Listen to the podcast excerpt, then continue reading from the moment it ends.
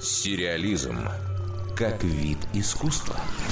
Ученые из Эдинбургского университета провели необычный эксперимент.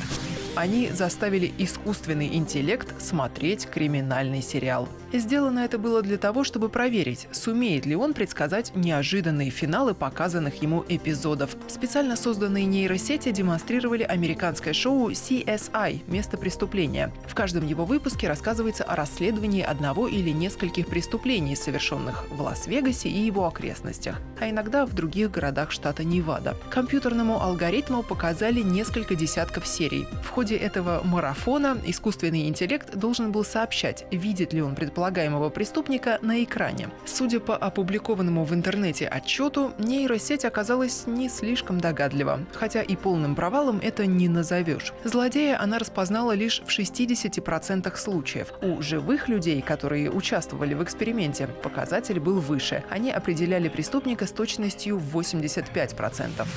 Ученые признают, их алгоритм вряд ли будет применяться в реальной криминалистике. Зато обучаемая технология может быть использована для улучшения распознавания речи и видео. Будем надеяться, что искусственному интеллекту никогда не будут показывать произведения, в которых умные машины уничтожают человечество. А то, мало ли, научится чему-нибудь. Дарья Никитина, Радио России «Культура». Сериализм